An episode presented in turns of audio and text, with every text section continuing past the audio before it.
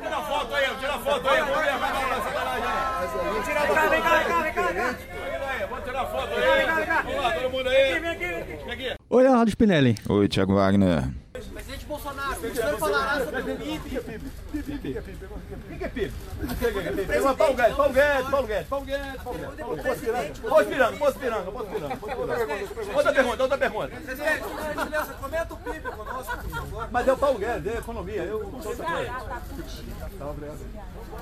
E aí, Léo, você que é muito mais apegado à economia do que eu, ou pelo menos trabalha mais com isso do que eu ultimamente, o que você achou do nosso Jair Bolsonaro nessa quarta-feira, distribuindo bananas para os jornalistas durante. Você gosta de banana ou não? Olha, eu confesso que eu gosto, viu? Eu confesso que eu gosto. Bom, eu também gosto, então pelo menos a gente vai ficar alimentado aí. Sim, é.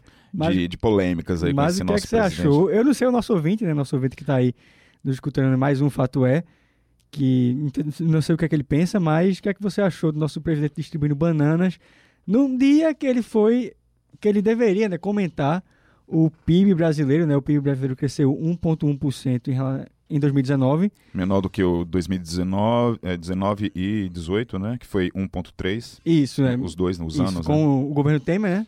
Com o governo Temer. Isso, então o Brasil teve o menor crescimento desde do- de 16, mas 16 foi recessão ainda, né? Com, 16, com Dilma. É, 15 e 16, né? E a gente ainda não se recuperou dessa recessão aí do, do governo do PT. Foram 3,5% de queda em 2015 e 3,3% em 2016, né? Isso, cresceu em 17 1,3, 18 novamente 1,3, já com o Temer, e agora com o Bolsonaro, É. o primeiro ano dele, 1,1, crescimento que ficou ab- abaixo, do Abaixo. esperado né, da equipe econômica. Decepcionante como essa performance né, aí do, do nosso presidente aí lá distribuindo banana aí pro, pros jornalistas, né? Sempre. Ele, ele, como, ele como comediante é um... Na verdade, ele como presidente é um péssimo comediante, para não Mas dizer o você se contrário. refere a qual presidente? É o a original, que deveria ser o original, ou o fake que tava lá? Eu já vi imitações melhores do Bolsonaro. Aquele menino lá da, da Globo, O Adnet. o Adnet é maravilhoso. O meu nome é Jair Messias. Eu falo as coisas como se estivesse lendo ou decorado. Eu fui eleito pelo Rio de Janeiro, mas sou paulista. Por isso falo os S's assim. Sou honesto. Eu não sou contra os homossexuais, senão eu não estava aqui com vocês. Você sabe que a gente tava passando na redação um dia, e o nosso colega Rafael Carvalho, que já trabalhou conosco aqui no Fato É, ele tava passando um dia e confundiu né, o, o, o, o Adnet com o Bolsonaro, né? Ele tava Ele- passando de costas, só ouviu a imitação, todos os trejeitos, e o que é que ele tá falando? Aí quando virou, percebeu que era o Adnet. E é incrível como é igual, né? Parecido, né? Pelo Muito, é. menos. Adnet Ah. pra presidente. Isso, Adnet presidente, ou pelo menos pra cover do presidente. Já que né? virou palhaçada, né? É.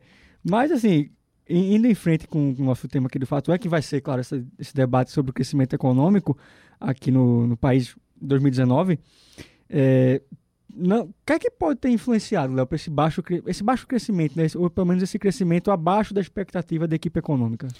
O, o, o PIB, só para colocar, né, a soma de todos os bens e serviços produzidos Sim. pelo país serve para medir a evolução da economia brasileira. Como a gente pode ver, está crescendo muito pouco a economia brasileira.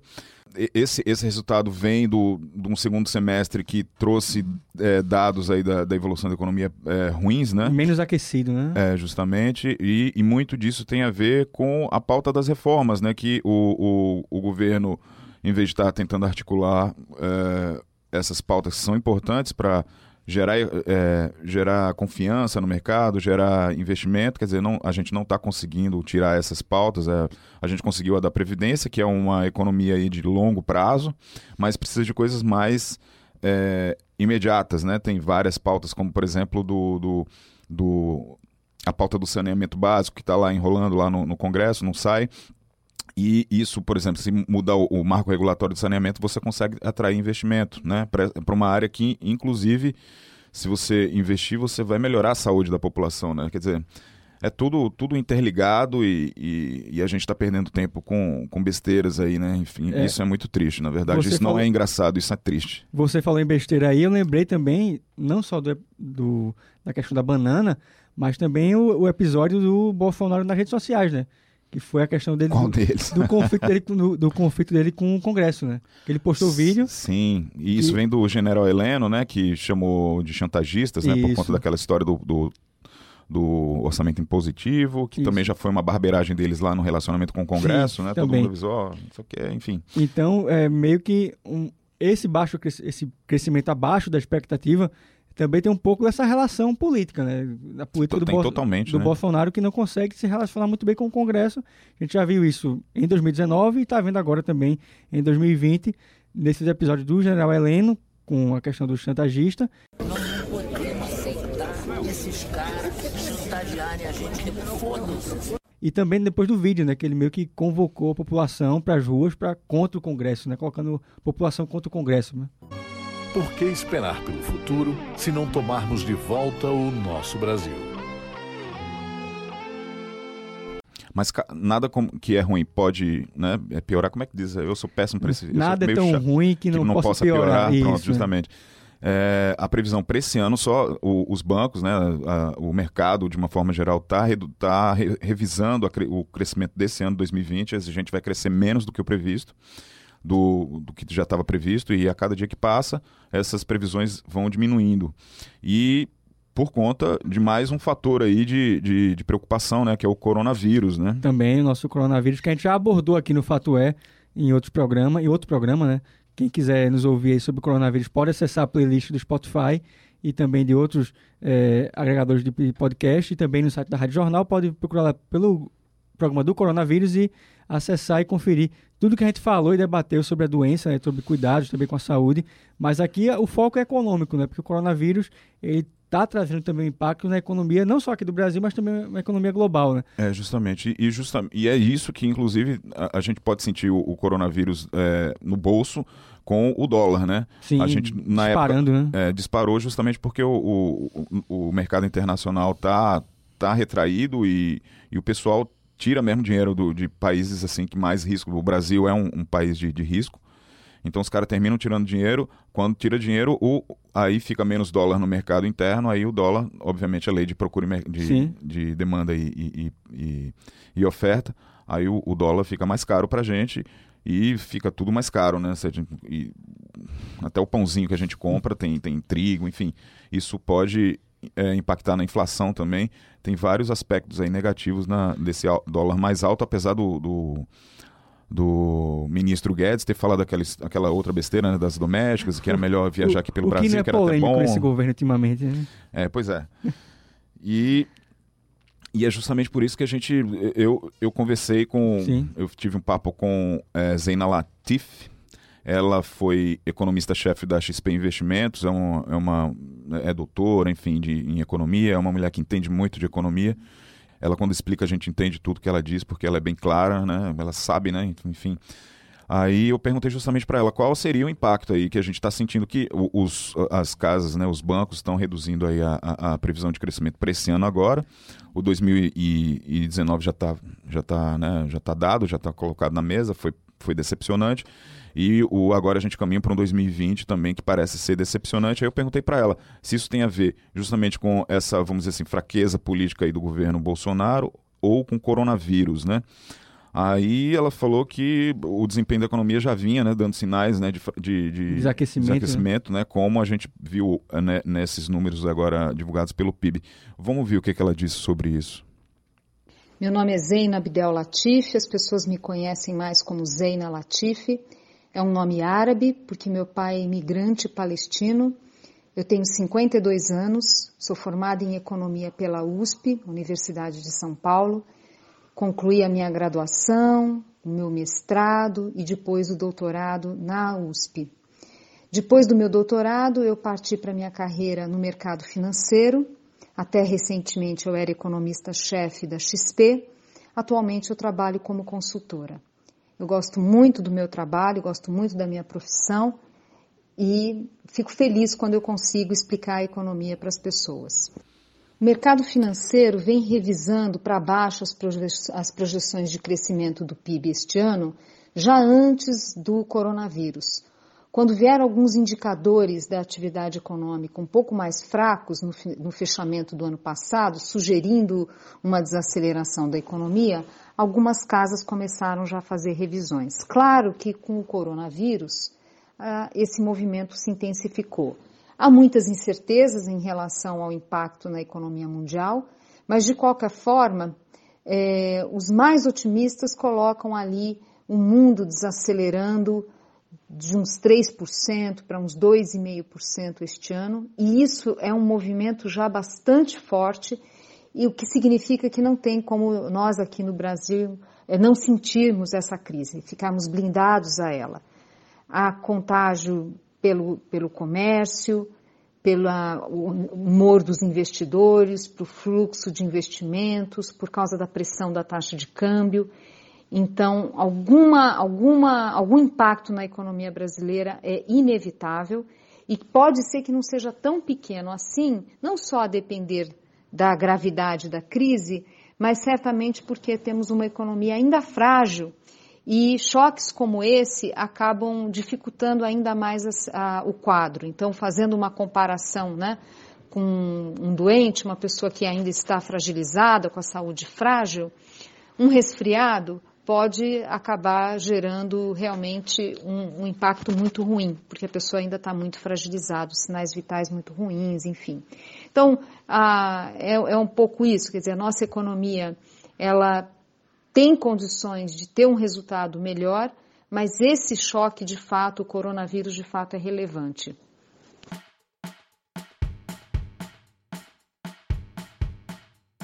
Aí, depois que ela me respondeu isso, né, eu perguntei para ela sobre a visão dela, que ela deu uma entrevista para a, a BBC Brasil, é, criticando o, o, Paulo Guedes, né? Porque Sim. o Paulo Guedes, desde a campanha, foi muito otimista com relação. Ele, ele, quando ele falava, parecia que era fácil fazer reforma aqui no Brasil, parecia que era fácil vender o, os ativos, né? Para gerar dinheiro, gerar caixa para o governo. E, e esse ano, né, decorrer desse ano, com todas essas polêmicas, com todas essas falas, com todas essas baboseiras até que a gente está tá vendo né, dia a dia aí é, do, do, presidente, é, se mostrou, e, e, e, o relacionamento também com o Congresso né, se mostrou aí difícil, não é fácil fazer reforma aqui no Brasil.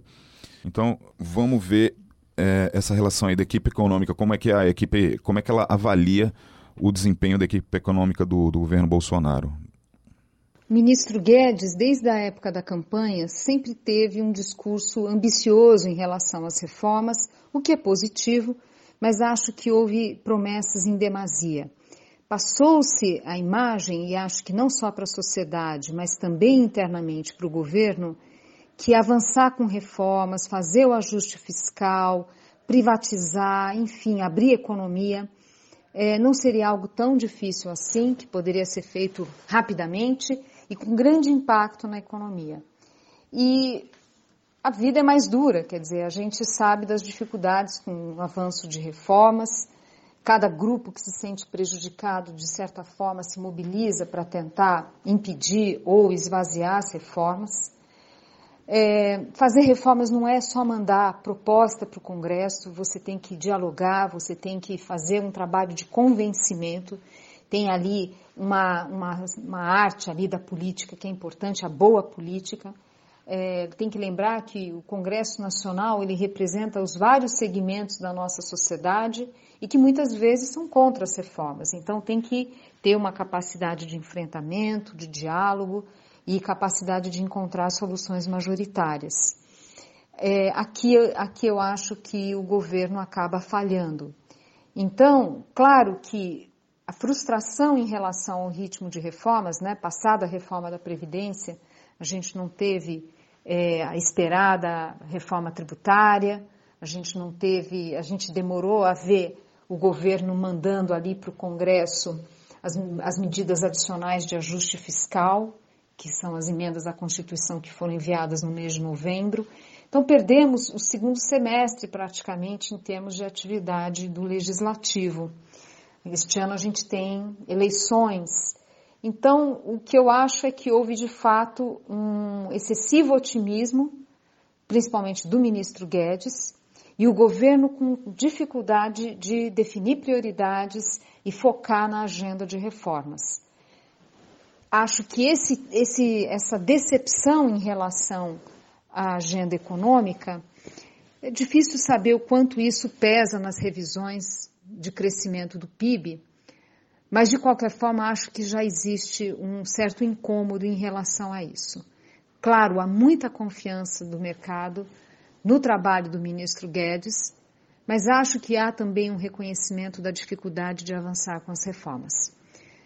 Vejo um ministro que trabalha para isso, mas são coisas que fogem ali do papel do ministro da Economia. Tem questões que são questões de governo, aprovar reformas é agenda de governo, e aí aqui eu vejo o governo falhando. Ô, ô Tiago, essa resposta de Zena me lembrou muito uma entrevista que eu fiz com o ex-ministro Maílson da Nóbrega em 2015, em fevereiro de 2015, né, no início do governo de Dilma, do segundo governo, mandato dela, em que ele naquela em fevereiro ele previa uma retração de 2,6% do PIB. Chegou perto. É, e ele ainda foi até brando, né? Porque é. o PIB foi 3,5 que Isso. caiu naquele ano, né? E ele falou que justamente ia cair por conta daquela, daquela visão que todo mundo criticava né, do, do governo dela, aquela visão ideológica, enfim, ultrapassada, ele disse, né? Aquela visão petista de administrar, ele foi bem duro com relação a isso. Também tem envolvimento político, né? coincidentemente, assim como tem agora a questão política do Bolsonaro com o Congresso, lá na época também a Dilma não se dava muito bem com o Congresso, porque tinha o Eduardo Cunha. E aí não se batia muito bem e não conseguia fazer avançar. É, não, na verdade, o, o, PT não tinha interesse é. nenhum, não tem até hoje em, fa em, fazer reforma, né? Eles acham que isso é uma coisa do capitalismo, sei lá o é. quê. Eu, Mas não conseguia fazer o mínimo, né? Você não conseguia nem governar direito, né? Aí você já ainda mais dúvida. É, né? o, o, governo dela foi particularmente desastroso, né? E, é. e, não foi por falta de aviso, né? E, isso aqui preocupa, me preocupa também, porque não é por falta de aviso também que a gente fala. Sim. A gente tá vendo as coisas que o Bolsonaro tá falando, não é por falta de aviso, né? E ele e o que que acontece? Aí ele fica distribuindo banana para a imprensa. Ele segue insistindo, né? É, e naquela época também, né? A imprensa era grande vilã, Sim, né? Também. A Baixa Rede Globo, enfim. E, e nessa entrevista do Maílson, né, eu, eu fiz uma, uma pergunta, assim... Eu tive que fazer a pergunta, porque ele estava criticando o governo e tal, não sei o quê. Eu, eu fiz uma pergunta meio chata para ele.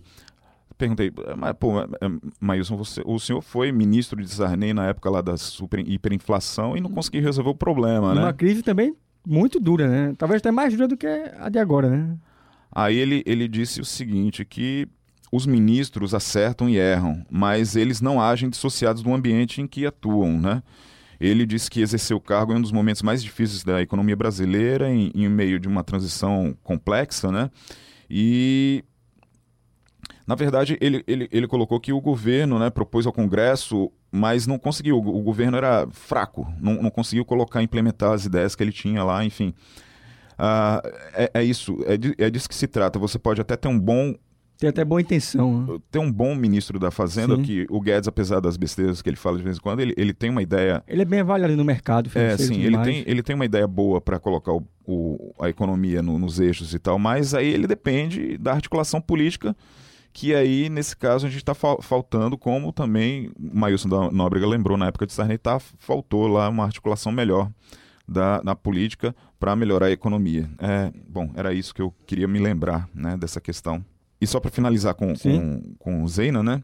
E é justamente por conta disso, dessa relação com o Congresso e dessa última polêmica que teve, né, que é, teve o general Heleno e, e, e o, o, vídeo, né, do para essa manifestação aí do pró-governo e contra o Congresso, né, que o, o, o presidente terminou endossando.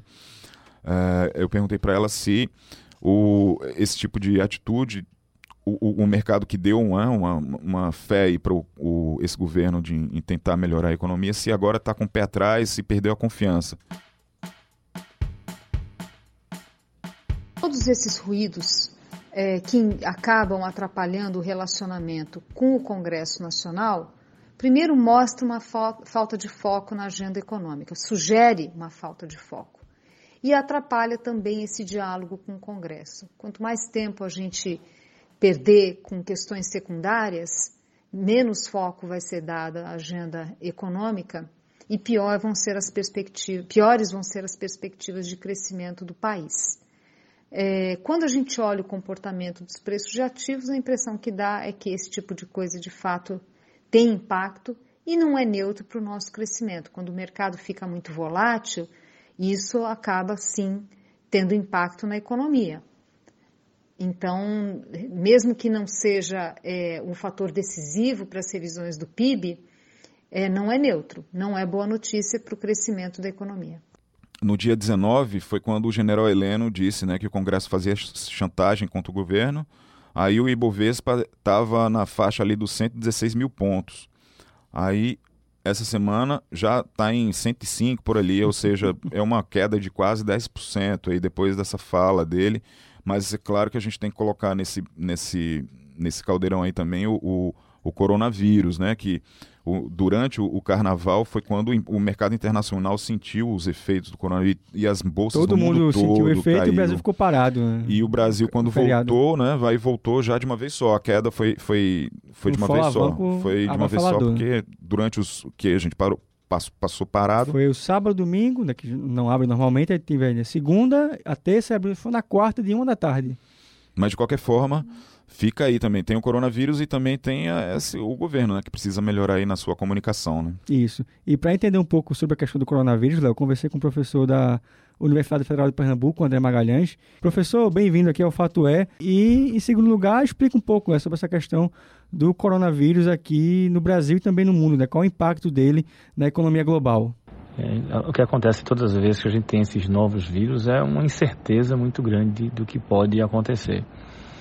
É, esse é um, um- um vírus que se espalhou rapidamente, mas foi contido. Se espalhou no espaço interno da China, mas foi contido por uma ação de um país que podia conter, proibiu voos, diminuiu o processo de espalhamento. Tem uma taxa de mortalidade média que tudo indica é baixa. Tem, tem vírus que são muito piores, mas tem uma taxa muito alta para pessoas mais velhas.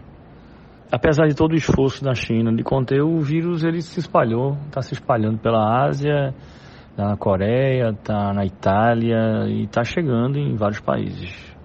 E qual é o problema que isso traz para a economia? né? Que é, é, de, de cara, o que está acontecendo é que a solução dada para conter o, o espalhamento do vírus é manter as pessoas em casa. O que significa dizer que as fábricas pararam de produzir, que o setor de serviço, que depende de gente na rua, por exemplo, para de trabalhar. Então, restaurantes, hotéis, bares e tudo que depende das pessoas circularem, circularem né, para, ou seja, para de gerar renda. Então, tem um impacto local muito grande. Tem um impacto eh, nacional na China grande, mas por ser China, o impacto é mundial. Então a gente está ouvindo aí falar, desde começou com a Apple, mas várias empresas foram é, afetadas. Então falta peça para as empresas produzirem tele- telefones, computadores, eletrônicos em geral, e já está afetando o Brasil. né?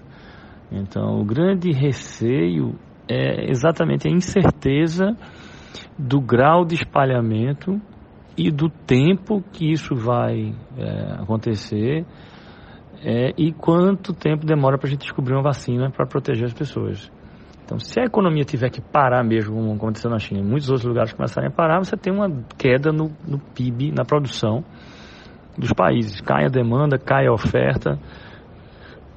Mas ao mesmo tempo que o setor de serviço, por exemplo, fica sem receber porque ninguém vai para um restaurante ou vai para um hotel ou vai para um bar, ele tem- continua tendo que pagar salário, continua tendo que pagar dívidas, tem que pagar os impostos. Então, é, só que ele faz isso agora sem renda.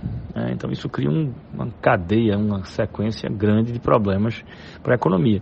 E no Brasil, por exemplo, você tem uma parte das pessoas que, é, por exemplo, tem salário fixo, não teria problema. Mas tem gente que vive de produção. Né? E quando você vive da sua produção e você não está produzindo, você não tem dinheiro para nada. Então, esse é um problema que também está é, na cabeça das pessoas, passando é, como um, um alerta, seja, o que é que pode acontecer é a economia ter uma parada. Já, já tem uma redução do crescimento da China aí. E o outro problema com isso é que é, parar 15 dias, 20 dias, um mês, é, tem essa queda e depois que você volta a funcionar, você não consegue em um mês, dois meses, três meses recuperar aquele mês todo perdido. né?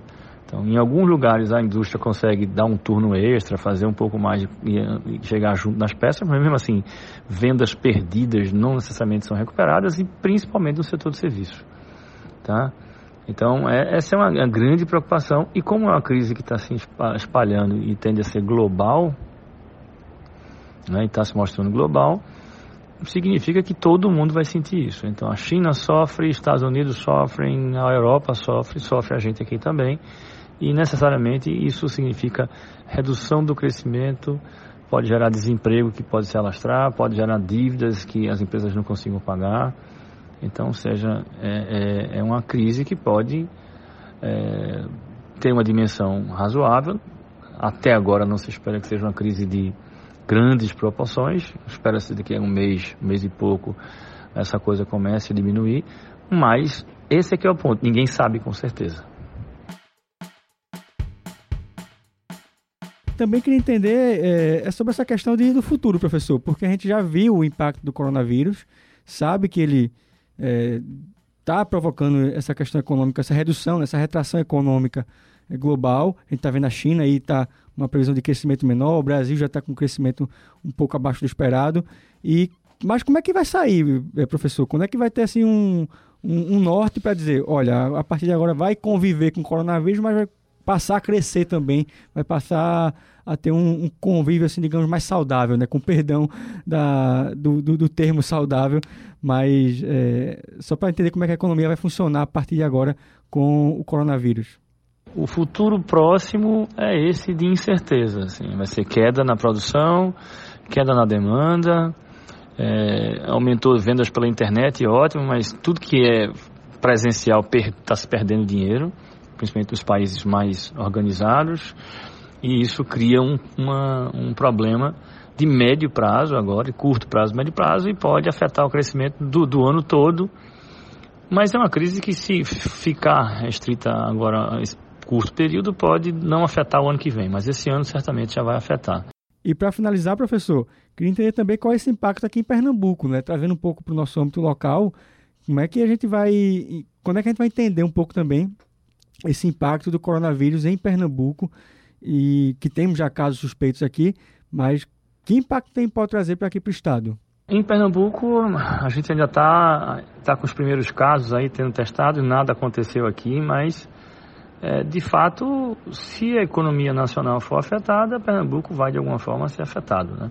Nós não somos um estado grande do ponto de vista de, de representatividade de PIB, de, é, de, na economia, mas a gente sente os efeitos a, reboque. Então a gente está sentindo hoje uma, uma, uma, recuperação, pelo menos uma estava animado né, com a recuperação econômica e, e havia algum motivo para otimismo. É, teve um balde de água fria com esse, os dados do, de PIB e aí vem um, um, vírus que pode afetar. Imagine agora se as pessoas tiverem que ficar em casa alguns dias em Pernambuco e a gente tiver que trabalhar de casa. Muita gente consegue, mas quando a gente não sai, mais uma vez, bares, restaurantes, shoppings, tudo que envolver serviço vai ter uma queda na renda. E por mais que você trabalhe depois, se você perder 20 dias de faturamento, um mês que seja, esse faturamento não volta mais. Porque os restaurantes, bares, hotéis, cinemas e tudo mais têm capacidade limitada. Então não dá para duplicar e recuperar o tempo perdido.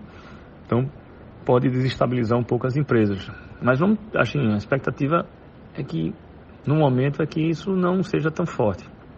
Isso vai depender mais uma vez de, de como é que essa gripe, essa, esse vírus vai se espalhar no Brasil. Certamente ele vai chegar, a expectativa é que ele chegue aqui nas próximas semanas.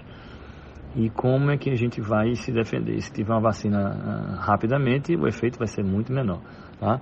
Então, assim, é, é, é muita especulação em todos os casos, Brasil, mundo, Pernambuco, e muita incerteza. É essa incerteza que mais incomoda uh, os mercados, porque sem saber para onde é que, que, lado vai, fica difícil saber como se defender. Né? E aí também os próprios governos não sabem muito bem como agir ainda, porque também não sabem o tamanho do estrago. Uh, o que nos resta aqui agora é atender todas as recomendações da saúde, né, saúde pública, do, dos, seguir os protocolos internacionais para tentar minimizar o efeito e torcer para que uma vacina apareça rapidamente e esse efeito seja dissipado. Né? Se isso acontecer, a gente vai ter um efeito mínimo. Se não, vai ter um efeito um pouco é, maior. Mas, de certa forma, o ano de 2020 vai ser negativamente afetado por, essa, por, esse, por esse vírus, por isso que aconteceu agora. Então, Tiago, é isso aí. O, o, prognóstico não é bom, né? O, como disse Zeina Latif, aí a, a, a nossa economia, nosso país ainda está doente, né? A gente está se recuperando de uma doença que foi aí o, a recessão do 2015, 2016, está se recuperando muito lentamente e agora pegou esse resfriado aí do coronavírus, né? Sim. Então é mais um motivo aí para atenção, é mais um motivo para a gente é, tentar, enfim, tem que ficar de olho, né? E, e, e tentar melhorar, né? Sim, e é, é muito do que a gente debateu aqui, né? Não basta apenas ter a boa intenção, né? Tem que também fazer articulação. articular, fazer uma boa articulação e, e, e se preparar para o contexto, né? A gente está vendo o contexto do coronavírus aí, que é um contexto que está assustando todo mundo, mas que tendo formas de se precaver, não só no termo de saúde, mas também em termos econômicos, você consegue fazer com que o impacto seja um pouco menor do que realmente está provocando em outros países, como principalmente na China, né, que já está com uma retração um pouco mais forte aí por conta da doença. É, e mais fazer mais uma, uma, um alerta, né? Vamos assim, mais um, uma dica, né? Vamos Sim. dizer assim, é lavar as mãos, né? Sim, lave as mãos, por favor. É, eu vi uma matéria dizendo que o, o, coronavírus, o vírus, ele, ele pode ficar no, sei lá, num, num metal, né? Se uma pessoa doente pegar num, num metal, por exemplo, no, num ônibus. No ônibus ou metrô, né? Ele pode passar oito horas lá. Nossa. É por isso que é importante o, a pessoa lavar a mão quando pegar em qualquer coisa, enfim, não levar a boca, enfim, isso. levar a mão só. Se cuide. E, e... tem um videozinho, né? O, a... Tem um videozinho, na nossa online tem um videozinho na, da TV Ensinando JC. como é que lava a mão. Ensinando é como é que lava a mão. Que curioso, mas... né? A gente aprendeu mas... como criança e agora tá de novo reaprendendo como é que lava a mão. Mas e... tem, tem, um jeito certo de lavar a mão. Tem um jeito certo, né? né? Não tocar na torneira, né? esfregar bem as a unhas. Unha, né? Isso. Quem quiser ver lá também o vídeo pode acessar jconline.com.br e também ver no YouTube da TVJC, TVJC, é, TV, youtube.com.br TVJC, e você consegue ver o, como lavar as mãos corretamente e evitar propagação não só do coronavírus, mas também de outras doenças, Sim. principalmente respiratórias. Né?